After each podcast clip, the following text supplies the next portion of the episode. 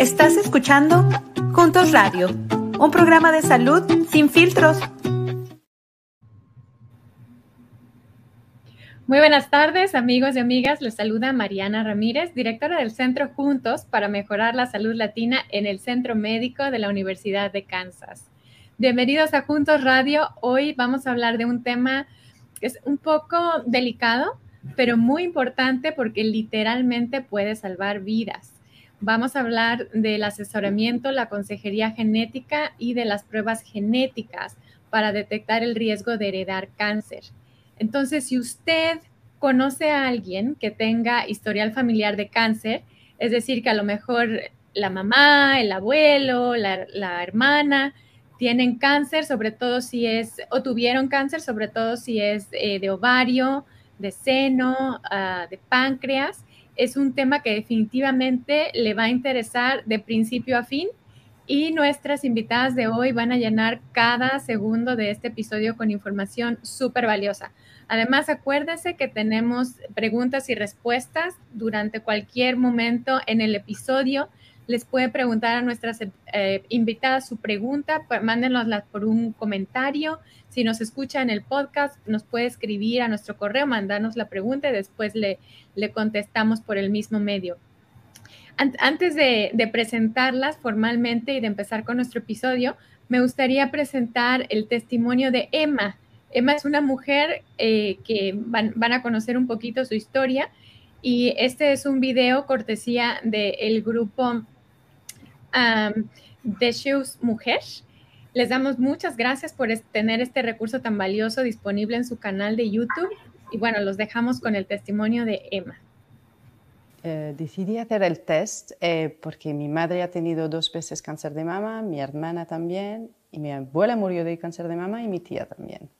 Bueno, una vez que conocí mis resultados, que tengo un BRCA2, em, tenía 86% de riesgo de tener cáncer de mama, entonces no es si voy a tener cáncer de mama, es cuándo. Y 25% de riesgo de tener cáncer de ovarios. Entonces el mes siguiente eh, me he quitado los ovarios y en una semana me voy a hacer doble mastectomía para salvar el resto de mi cuerpo y no tener cáncer de mama. Creo que este test es eh, muy importante y muy útil, especialmente para mujeres que tienen antecedentes, eh, porque te da información que te puede salvar la vida. Pues otra vez gracias al grupo de Deshos Mujer por este testimonio, gracias a, Emma por compartirlo. Es una decisión dura, ¿no? La, mastectomía ah, y los ovarios, eh, sacárselos también.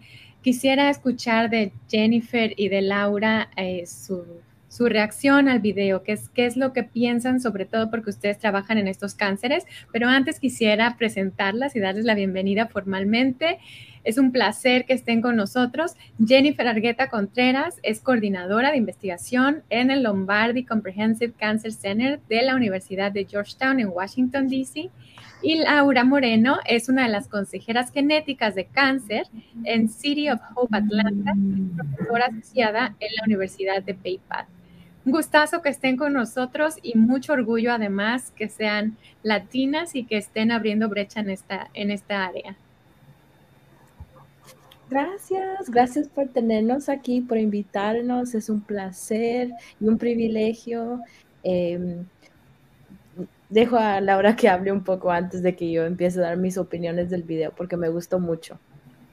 Gracias, Jennifer. Muchas gracias, Mariana. Qué bien que haya, bueno, este tipo de plataforma para que la comunidad latina se, bueno, pueda saber un poco más acerca de estos temas. Y en cuanto al video, yo creo que Emma recalcó, bueno, mucho la importancia de lo que puede hacer una prueba genética para una persona, ¿verdad? Que es la prevención. Yo creo que es el mensaje más grande que Emma transportó. Y también como Emma, que las personas, bueno, así tengan resultados positivos, tener esta información las puede ayudar a hacer o a tomar decisiones teniendo la información que necesitan, ¿verdad? O sea, ella habló de la mastectomía doble, también de removerse los ovarios. Y aunque estas hayan sido decisiones que ella tomó personalmente, el tener el conocimiento de que hay una mutación genética puede ayudar a una persona a saber qué opciones tiene y en cuanto a esas opciones y el riesgo eh, de cáncer hereditario, la persona va a poder hacer, ah, va a poder tomar mejores decisiones en cuanto a cuáles son las siguientes etapas y cómo se va a manejar el riesgo de cáncer hereditario. Sí, estoy de acuerdo también con Laura, como dice, el tema importante que se miraba en el video era eh, de la prevención, como ella tuvo la oportunidad de, quitarse los senos y también los, los ovarios. Eh, es muy importante porque son procedimientos bien de considerar porque son bien grandes, eh, pero el hecho de que ella pudo tomar esa decisión informada y tomar ese control ella misma de su salud es algo que, importante que está relacionado con la, la prueba genética y la consejería genética. Así que Gracias por compartirlo, es un testimonio muy poderoso. Muchas gracias a las dos. Y vamos a tomar un pasito para atrás ah, y explicarle un poquito a nuestra audiencia cuál es la diferencia entre el cáncer regular, el cáncer familiar y un cáncer hereditario esa es una buena pregunta, Mariana, y es una pregunta que los asesores genéticos ah, usualmente compartimos con nuestros pacientes. Entonces, bueno, yo creo que lo más importante es que las personas sepan que no todos los cánceres son hereditarios. solamente el 5 al 10% de cánceres actualmente son o se desarrollan por un factor hereditario. Así que el cáncer puede, bueno, la, mayormente pasa o bueno, le llamamos cáncer esporádico, que es el cáncer que pasa por factores externos, ¿verdad? Factores que nosotros acudimos, o sea, que nosotros no nacimos con ningún factor de riesgo, sino que al trayecto de nuestra vida vamos acumulando factores que incrementan el riesgo de cáncer, por ejemplo, como nuestro cuerpo reaccione a cierto tipo de, de ambiente, lo que comemos, si nos ejercitamos, y, aunque estos son factores que de pronto nosotros podemos controlar, hay otros factores que no podemos controlar, como por ejemplo la edad. En cuanto nuestro cuerpo se, se pone más viejito, pues hay un mayor riesgo de que las células ya no funcionen como funcionaban antes y entonces hay un mayor riesgo de desarrollar cáncer. Entonces, la mayoría de las veces esto es lo que pasa. Estos son cánceres que les llamamos esporádicos. No nacemos con un factor de riesgo, adquirimos estos factores de riesgos y estos son cánceres que no podemos pasar a nuestra siguiente generación, ¿verdad? Entonces, esta es la mayoría. Después tenemos el cáncer que es familiar, que pasa del 15 al 20% de las veces que es un cáncer donde se ve de pronto dos generaciones afectadas. Supongamos, te doy un ejemplo con el cáncer de pulmón. Papá e hijo tienen cáncer de pulmón, ¿verdad? Y entonces obviamente las personas o los pacientes van a pensar, bueno, yo desarrollé cáncer porque mi papá tuvo cáncer de pulmón. Pero entonces lo que no vemos es que, bueno, aparte de la genética de que fueron dos generaciones afectadas con el mismo cáncer, ¿qué más hay en esa historia, verdad? Cuando nosotros crecemos con nuestros padres, tendremos, tendré, tenemos más tendencia a desarrollar um, hábitos comunes con ellos, ¿verdad? Entonces, si yo crecí en un, en un, en, un, en un ambiente donde de pronto papá fumó bastante y después entonces yo empecé a fumar, ¿puedo entonces a ese punto solamente culpar la genética? No, ¿verdad? Porque también hay un factor de ambiente que sabemos que incrementa el riesgo de cáncer de pulmón. Entonces, un riesgo familiar es cuando hay riesgos ambientales o externos y también riesgos de pronto genéticos que no son tan, o sea, que si los dejamos solitos, que si solamente es el riesgo genético y nada más, no va a pasar mucho. Pero cuando empezamos a adherir todos esos factores externos, pues entonces el riesgo incrementa. Entonces, eso es lo que llamamos riesgo familiar. La diferencia de el riesgo familiar y el riesgo esporádico contra el cáncer hereditario es que el cáncer hereditario es el cáncer que se causa por lo que llamamos en genética una mutación, que es un cambio a un gen, lo que causa que el gen ya no funcione como tiene que funcionar. Entonces, nuestros genes son como las instrucciones que le dicen a nuestro cuerpo qué hacer. Así que tenemos genes que nos dicen que vamos a tener cabello lacio o rulado, o ojos, ojos azules o negros, pero asimismo tenemos uh, genes en nuestro cuerpo que le dan instrucciones a nuestro cuerpo de crear barreras protectoras contra el cáncer. Es, dos de estos genes que muchas de las personas los conocen son el BRCA1 y el BRCA2, por ejemplo. Pero así como hay BRCA1 y BRCA2, tenemos muchos otros genes en nuestro cuerpo, los cuales el trabajo de ellos es proveer a nuestro cuerpo con instrucciones de protegernos contra el cáncer. Pero cuando hay una mutación genética en que nosotros nacemos con ella, o sea, que si la heredamos de nuestro papá o mamá en, en el mayor caso de las veces, lo que pasa es que cuando nuestro cuerpo va a abrir esas instrucciones para crear esa barrera protectora, ahora las instrucciones de pronto están borradas o se trasladaron a un lenguaje que ya el cuerpo no, no sabe cómo leer, ¿verdad? Entonces es como si tú vas y coges un libro que está en, no sé, en francés. Yo no hablo francés, entonces si lo abro, pues no voy a entender lo que dice, ¿verdad? Y así mismo es lo que pasa con estas mutaciones. Hay un cambio en las instrucciones, el cuerpo ya no puede leer las instrucciones, entonces esa barrera protectora que el gen se suponía que tenía que crear, pues ya no está ahí entonces la persona tiene un mayor riesgo de desarrollar cáncer. Y eso es lo que nosotros le llamamos el cáncer hereditario, el cáncer que es causado por una mutación que se puede heredar y se puede pasar a la siguiente generación. Muchísimas gracias, Laura. Lo explicaste de una manera súper clara y fácil de, de, procesar. Entonces, para nuestros amigos que nos están escuchando, estamos hablando sobre el riesgo de heredar cáncer. Eh, la consejera Laura Moreno nos acaba de explicar que el cáncer no se hereda, se hereda el riesgo de desarrollar cáncer. Y ese riesgo viene a partir de un cambio, de un fallo en, la genética de una persona y ese riesgo se puede pasar de una generación a otra. Eh, muchas gracias, Laura y Jennifer. ¿Cuáles son algunos de los tipos más comunes de cáncer que se pueden heredar a partir de este riesgo heredado? Son los tipos más comunes de cáncer ah, hereditario, usualmente son cáncer de mama o seno, cáncer de ovario, también cáncer de colon o cáncer de cuello uterino, páncreas o próstata. Muchas gracias. ¿Y cuáles son, si por ejemplo mi, mi, familia, alguien en mi familia tuvo alguno de estos cánceres, eh, ¿qué tan probable es, por ejemplo, que yo los pueda heredar?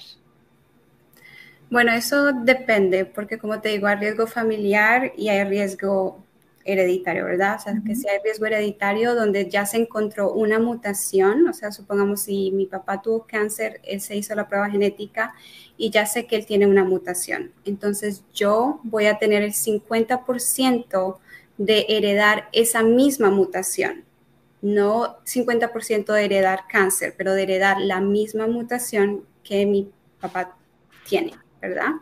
la razón por la que es el 50% es porque por cada gen que nosotros tenemos en nuestro cuerpo tenemos dos copias. Una copia viene de mamá y la otra copia viene de papá, así que por eso es que nos parecemos a, a nuestros padres, ¿verdad?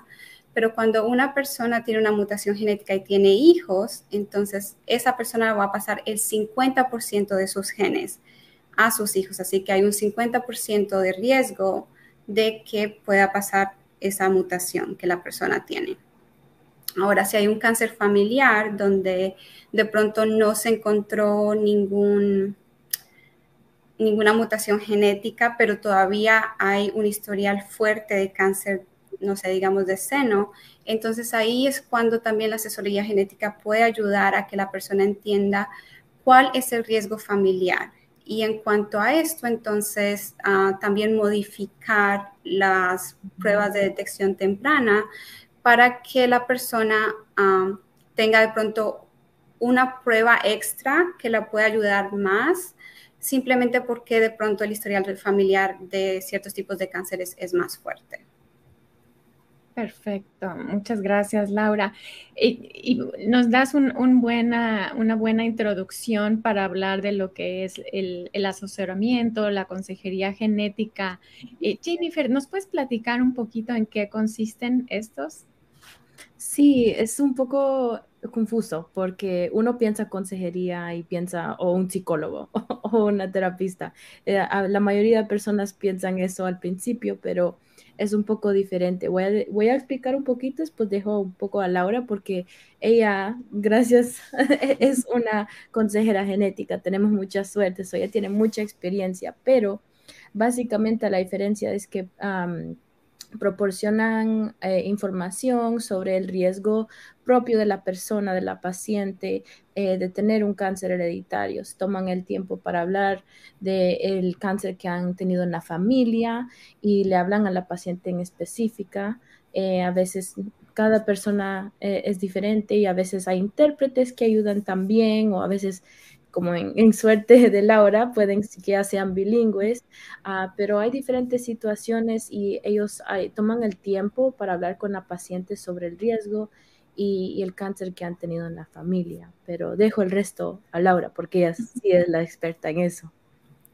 No, Jennifer, en verdad, o sea, lo resumiste muy bien. Como asesora genética es lo que hago, simplemente evalúo el cáncer de riesgo, eh, el riesgo de cáncer hereditario de cada paciente basado en el historial personal y familiar. Y también uno de los objetivos con la asesoría genética es que cada paciente pueda tomar la mejor decisión informada si una prueba genética va a ser el mejor paso a seguir para ese paciente o no porque no todos los pacientes están listos para recibir estos tipos de resultados o hay pacientes que tienen un riesgo bajo de cáncer hereditario donde la prueba genética en verdad en ese caso no va a ayudar demasiado. Así que por eso es importante hacer el asesoramiento genético antes de hacerse una prueba genética para que el paciente entienda qué es una prueba genética, por qué se necesita, si se necesita y también que el paciente pueda decidir si es si es la decisión que quiere tomar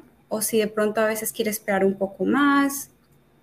O bueno, cada paciente es diferente, pero también es importante que, el paciente pueda tener esa información antes de tomar una decisión como hacerse una prueba genética. Mm. Muchas gracias, Laura. Y bueno, ahora ya nos estás platicando además de la consejería y el asesoramiento de las pruebas genéticas. ¿En qué consisten las pruebas? O sea, si yo voy y tengo una consejería después de hablar contigo, decido, sí, quiero hacerme la prueba, ¿qué, ¿cómo es la prueba? ¿Qué es, ¿Qué es lo que tengo que hacer? Y luego, ¿qué, ¿qué puedo esperar después que me hice la prueba? ¿Qué es lo que voy a aprender de ella? Bueno, afortunadamente la prueba genética no es nada difícil ni, es un procedimiento arduo para los pacientes. Es solamente una prueba de sangre o de saliva. Usualmente los pacientes no tienen que ah, ayunar antes de la prueba o nada por el estilo. Los resultados usualmente se demoran de dos a tres semanas dependiendo de cada caso. Y lo que pueden esperar los pacientes después de recibir un resultado es saber si ellos tienen un una mutación genética, un cambio en, en alguno de los genes que se evaluaron. Mm. Si el resultado es positivo, significa que hay una mutación genética um, o hay una, un cambio en, en, un gen en particular que ya no permite que ese gen funcione. Entonces ahí es cuando también es importante tener asesoramiento genético después de tener una prueba genética, porque no todos nuestros genes son iguales. Así que por ejemplo, hablamos del BRCA1, el BRCA2, yo sé que Emma también habló acerca del BRCA2, que es un, gen que le llamamos un gen de alto riesgo, lo que significa que cuando las personas tienen una mutación en el BRCA1 o el BRCA2, tienen un mayor riesgo de desarrollar cáncer de, de seno, cáncer de ovario, pero también hay otros genes que los llamamos genes de un riesgo moderado, por ejemplo, el CHEK2 o el ATM, por las ATM por las siglas en inglés, los cuales también incrementan el riesgo de cáncer de seno, pero no tanto como, un como una mutación en el gen de BRCA1 o BRCA2. Así que por eso es bien importante que después de recibir un resultado, el asesor genético evalúe cuál gen fue afectado porque basado en cada riesgo se van a hacer diferentes modificaciones o recomendaciones. Ahora, si el resultado es negativo y no se encontró ninguna mutación genética, no se encontró ningún cambio que dañe ninguno de estos genes, entonces ahí ya hay de pronto un menor riesgo de que haya un cáncer hereditario en la persona, ¿verdad? Pero igual es importante porque si hay un historial familiar, supongamos si yo tengo un historial familiar fuerte de cáncer de mama y me hago la prueba genética y mi prueba genética sale negativa, no puedo ignorar ese historial familiar que hay, ¿verdad? Tener un resultado negativo no significa que el, cáncer, el riesgo del cáncer desaparece y ya tú no tienes riesgo de cáncer, así que no necesitas ninguna prueba de detección temprana. No, lo que significa es que el riesgo hereditario, ese 5 al 10%, no lo tienes, pero las pruebas de detección temprana son importantes porque igual te las vas a tener que hacer, porque todos tenemos riesgo de cáncer, así tengamos mutaciones o no. Lo que nos platicabas antes, ¿no? De, por ejemplo, si yo vivo o trabajo o estoy alrededor de personas que fuman todo el tiempo y ese es mi ambiente, aunque yo no tenga un riesgo de, de, heredar eh, una mutación genética, el hecho de estar en ese ambiente alrededor de personas que fuman me puede poner en más riesgo de desarrollar, por ejemplo, cáncer de pulmón y entonces es muy importante hacerse las pruebas que todos nos hacemos de detección temprana de cáncer, ¿no? Como la mamografía para las mujeres, el Papa Nicolau, ¿no? El examen de próstata para los hombres. Entonces, esas pruebas se hacen para todos, ¿verdad? Exactamente. temprana de cáncer. Y luego, si, si, sospechamos que puede haber, eh, en base a la historia familiar, que puede haber riesgo de haber heredado una mutación genética que puede desarrollar cáncer, ahí es cuando aplica la consejería genética y las pruebas genéticas. ¿Sí? Sí, exactamente. O sea, si tienes un historial fuerte de cáncer o supongamos nosotros tenemos unos, les llamamos red flags o de pronto banderitas rojas que indican que una persona pueda tener un mayor riesgo de cáncer hereditario, si supongamos en la familia hay, hay tres generaciones o dos generaciones afectadas con el mismo tipo de cáncer, ¿verdad? Del mismo lado, ¿cierto? O sea, de mamá hay tres personas o de papá hay tres personas.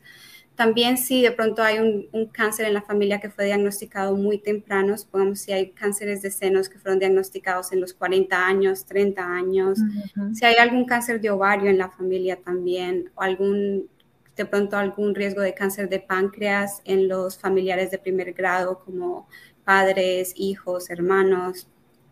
Ah, entonces, estas son cosas que como que nos incrementan el riesgo de que de pronto haya una mutación en la familia, ¿verdad? Pero también es importante saber que cuando uno se hace una prueba genética también puede haber un resultado que se llama resultado incierto. Y eso pasa cuando hay un cambio en un gen, pero el laboratorio no puede determinar si ese cambio en verdad no permite que el gen lea las instrucciones o si de pronto fue que se adherió algo pequeño y el, cuerpo todavía puede leer esas instrucciones y el gen funciona correctamente. El 90% de las veces estos cambios no son patogénicos, o sea, no son malignos y solamente es de pronto un cambio en un gen porque nuestros genes se parecen demasiado, pero hay cambios chiquiticos que hacen que nosotros pues seamos diferentes, ¿verdad? Que no seamos todos gemelos. Entonces, a veces, pues ese es el caso, sino que es importante reconocer la diferencia entre una mutación que daña un gen y un cambio incierto, porque las modificaciones no van a ser las mismas. Claro, claro. gracias, Laura. Tenemos una pregunta de la audiencia. Mónica pregunta, Mónica, buenas tardes. Pregunta, ¿a partir de qué edad es aconsejable hacer una prueba genética? Ah, es una buena pregunta. Usualmente para el riesgo hereditario de cáncer, ah, no aconsejamos a nadie que sea menor de 18 años de que pueda hacerse una prueba genética. La razón por la cual no, no lo aconsejamos es porque la mayoría de las veces no hay nada que podamos hacer hasta que los pacientes no tengan de pronto 25 años o sean un poco mayores. Mm. Entonces, uno, porque le vamos a dar ansiedad a una persona que todavía no tiene que tener ansiedad por, estos, ah, por estas razones, pero también porque queremos respetar la autoridad del paciente, que el paciente pueda tomar esa decisión como que teniendo la edad que se necesita para poder tomar estas decisiones y, que la persona pueda conceptualizar lo que se le está diciendo. Entonces, en algunos casos que de pronto hacemos pruebas genéticas en personas menores de 18, es alguno de algunos síndromes hereditarios de cánceres que pueden afectar a niños, pero estos son muy raros y muy, muy pocos, poco comunes. Gracias, Laura. ¿Cuáles son los beneficios de hacerse la prueba? Bueno, como Emma lo mencionó, eh, la prevención es muy importante porque saber si tú tienes una mutación genética te puede ayudar a que tomes mejores decisiones en cuanto a las pruebas de detección o en el caso de Emma, por ejemplo, ella decidió ah, cirugía preventiva, ¿verdad? Lo que significa o lo que es importante y por lo cual recalco que es muy importante tener un asesor genético y también por lo que estaba también diciendo Jennifer, consejería genética, porque la palabra consejería es porque no todas las personas que tienen una mutación genética tienen que hacerse cirugía inmediatamente. Entonces hay diferentes opciones dependiendo de qué tanto riesgo tenga la persona, las recomendaciones del proveedor de salud y los resultados de la prueba genética. Entonces, sé que de pronto para algunas personas cuando piensan en la prueba genética, piensan, bueno, si es algo positivo, pues ahora me voy a tener que hacer una mastectomía profiláctica o preventiva y ahorita no estoy lista para hacer ese tipo de decisiones. Pero lo que quiero que las personas entiendan es que no siempre se tienen, no siempre como que la, la cirugía es la única opción. Supongamos también tenemos opciones de detección temprana con mamografía y MRIs. Ah, también hay edades donde las cirugías se recomiendan. supongamos esto es importante cuando estamos hablando del riesgo del cáncer de ovario, por ejemplo, donde desafortunadamente no tenemos una prueba de detección temprana que nos pueda decir si una persona tiene, se, detecte temprano el cáncer de ovario. Por eso es que hablamos de que los ovarios se remuevan, ¿verdad?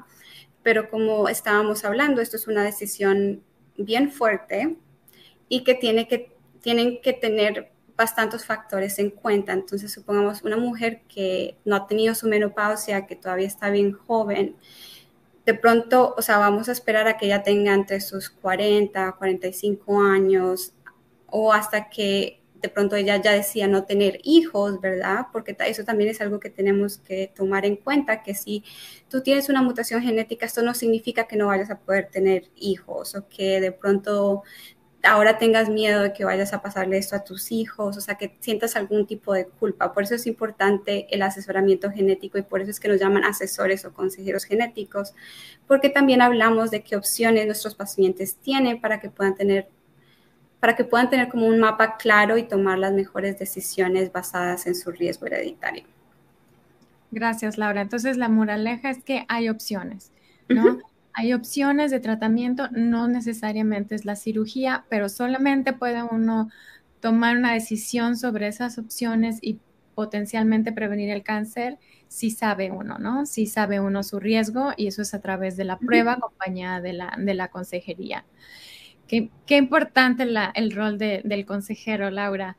Ah, Jennifer, y quisiéramos saber un poquito, si me hago la prueba y salgo positivo, ¿cómo puede eso impactarme a mí y en, mi vida, no? Por ejemplo, eh, me pueden negar el seguro médico, me pueden negar el seguro de vida si salgo positivo en, la prueba. Bueno, eh, la primera cosa cuando uno sale positivo es eh, un poco el, shock a veces también, que es algo no esperado y bueno, en, términos de, los seguros, em, es diferente caso por caso, porque también cada seguro es diferente, especial con el seguro por vida, como estábamos hablando un poco de esto con Laura Dendio y que, que, es diferente porque depende de donde uno vive, en cada estado, en cada lugar, si está, eh, cada, todas las leyes tienen diferente influencia y cada compañía también, así que es un poco más complicado con, con, esos términos, pero también antes que se me olvide me quería, quería mencionar también, como estaba diciendo Laura, de la prevención, es que cuando sale el positivo, el resultado positivo, es importante tomar esos, esas precauciones, tener en cuenta la mamografía y todo, todos esos chequeos que se hacen a, cada rato, pero también algo que quiero mencionar en este momento es también que la mayoría de personas están eh, familiares con eh, hacerse el Papa Nicolau, eh, pero el Papa Nicolau no siempre nos dice eh, resultados de, si uno puede tener cáncer de ovario, porque el Papa Nicolau también está buscando cánceres en otros lugares de, las partes de las mujeres, es en el cérvico y, y, eso es algo importante tomar en cuenta porque a veces hay confusión cuando hablamos de las pruebas genéticas del cáncer de ovario, cáncer de útero y es importante tenerlo diferente, la distinción y tener en cuenta que todo es bien diferente.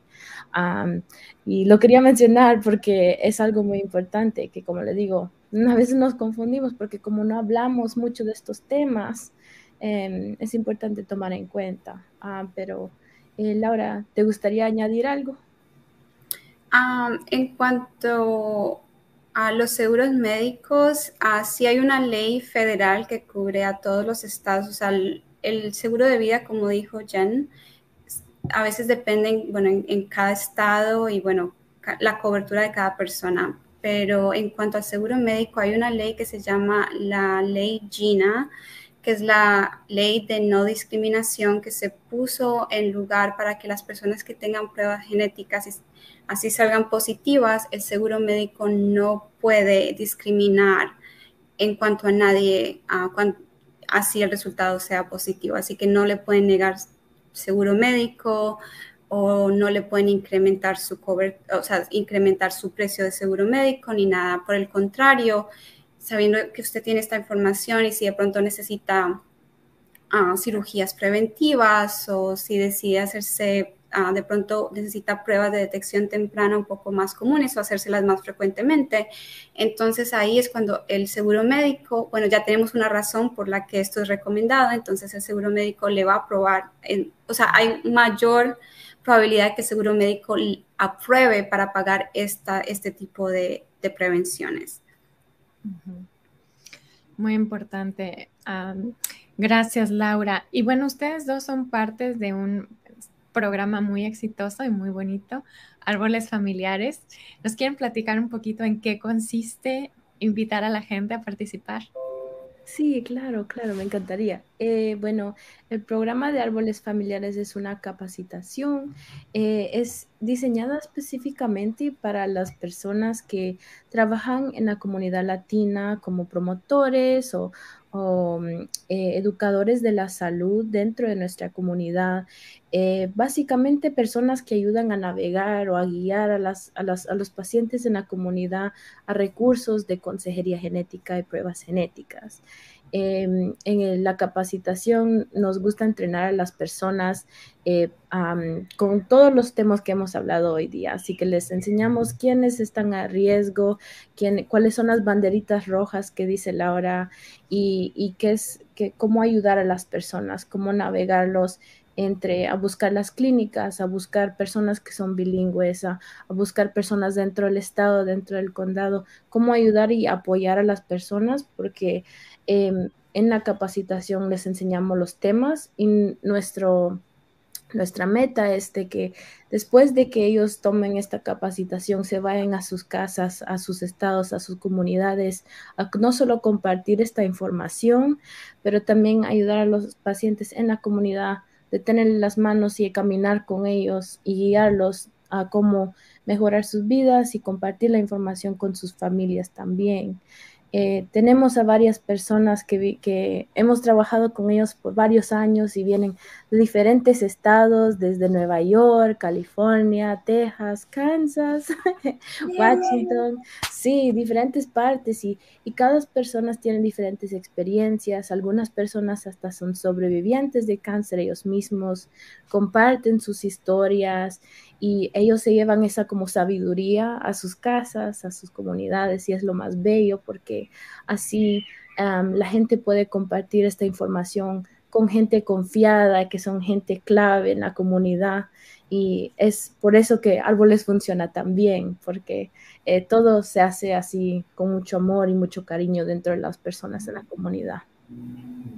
Me encanta. Y, nosotros en la Universidad de Kansas somos directos testigos. Nuestro grupo fue uno de los que tomó el entrenamiento y podemos decir de, de primera fuente que es un entrenamiento de increíble calidad, eh, con los materiales excelentes, pero además, como dice Jennifer, con mucho, mucho amor y, ese, ese ah, sentido de, de, familia que nos caracteriza a los latinos. Muchas gracias por la labor que hacen.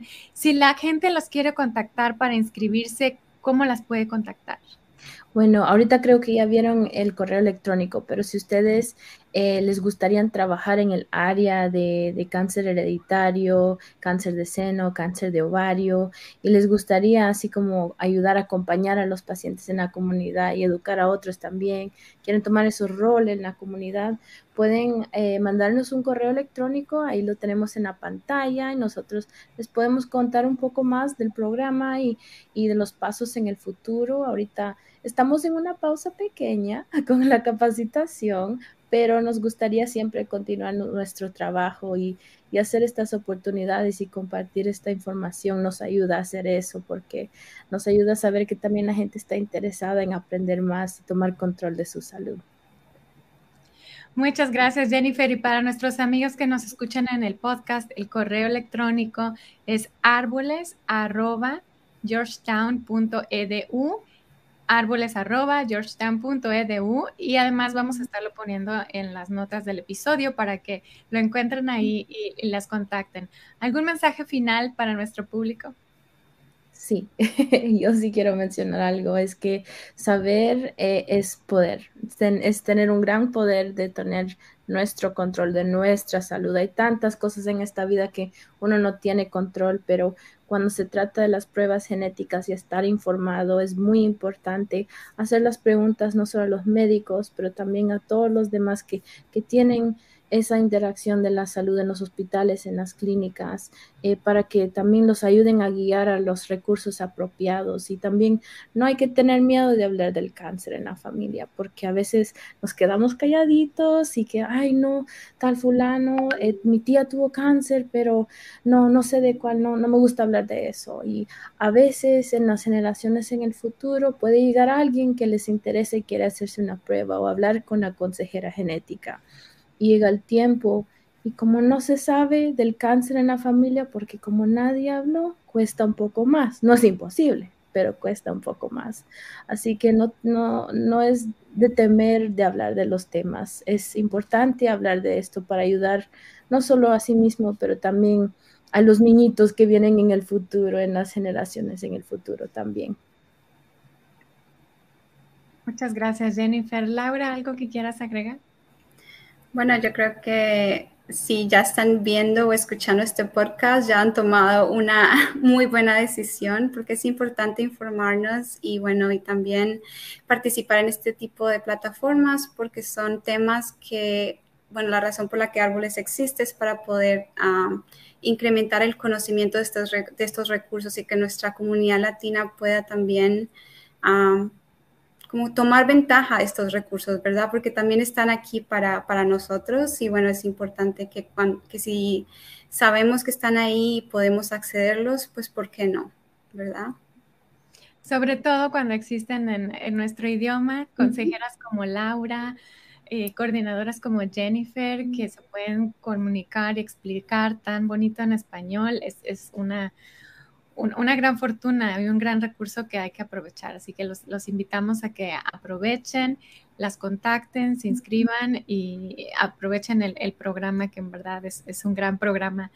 Y bueno, también nuestros colegas acá en, en, Juntos y en el Centro Médico de la Universidad de Kansas, tenemos un programa para que las personas que pueden estar en riesgo de desarrollar cáncer hereditario, puedan hacerse una prueba y puedan platicar con un consejero genético aquí de manera local. Entonces, si vive en el área eh, de Kansas City, en el área metropolitana de Kansas City, no dude contactarnos. Nos puede contactar por teléfono en el 913-588-1851 o por correo electrónico en juntos.kumc.edu y con gusto les podemos inscribir. El programa es totalmente sin costo. Para calificar tiene que tener factores de riesgo de desarrollar cáncer, que son cinco preguntas que nuestra compañera Mónica, nuestra compañera Estela o Leo les van a hacer. Ellas son súper amables también, hablan español y si califica para una prueba, la prueba se le hace totalmente sin costo. Igual la consejería y asesoramiento genético es sin costo y eso es a través de una colaboración con eh, Casey Care, la clínica Casey Care y el Centro para ah, Equidad y Servicios de, Genética del Centro Médico de la Universidad de Kansas. Entonces, muchísimas gracias otra vez por acompañarnos. Ha sido un gran honor tenerlas con eh, tenerlas a ustedes con, nosotros. Esperamos tenerlas de vuelta ah, para continuar esta conversación, todavía quedaron muchas cosas en, en el tintero. Y bueno, amigos y amigas, nos despedimos. Gracias por acompañarnos. Si tienen más preguntas, nos las pueden mandar por, por Facebook y con mucho gusto se las, se las contestamos en los comentarios. Gracias, Mariana. Gracias, Jania. Y que tengan una feliz tarde. Gracias. Gracias.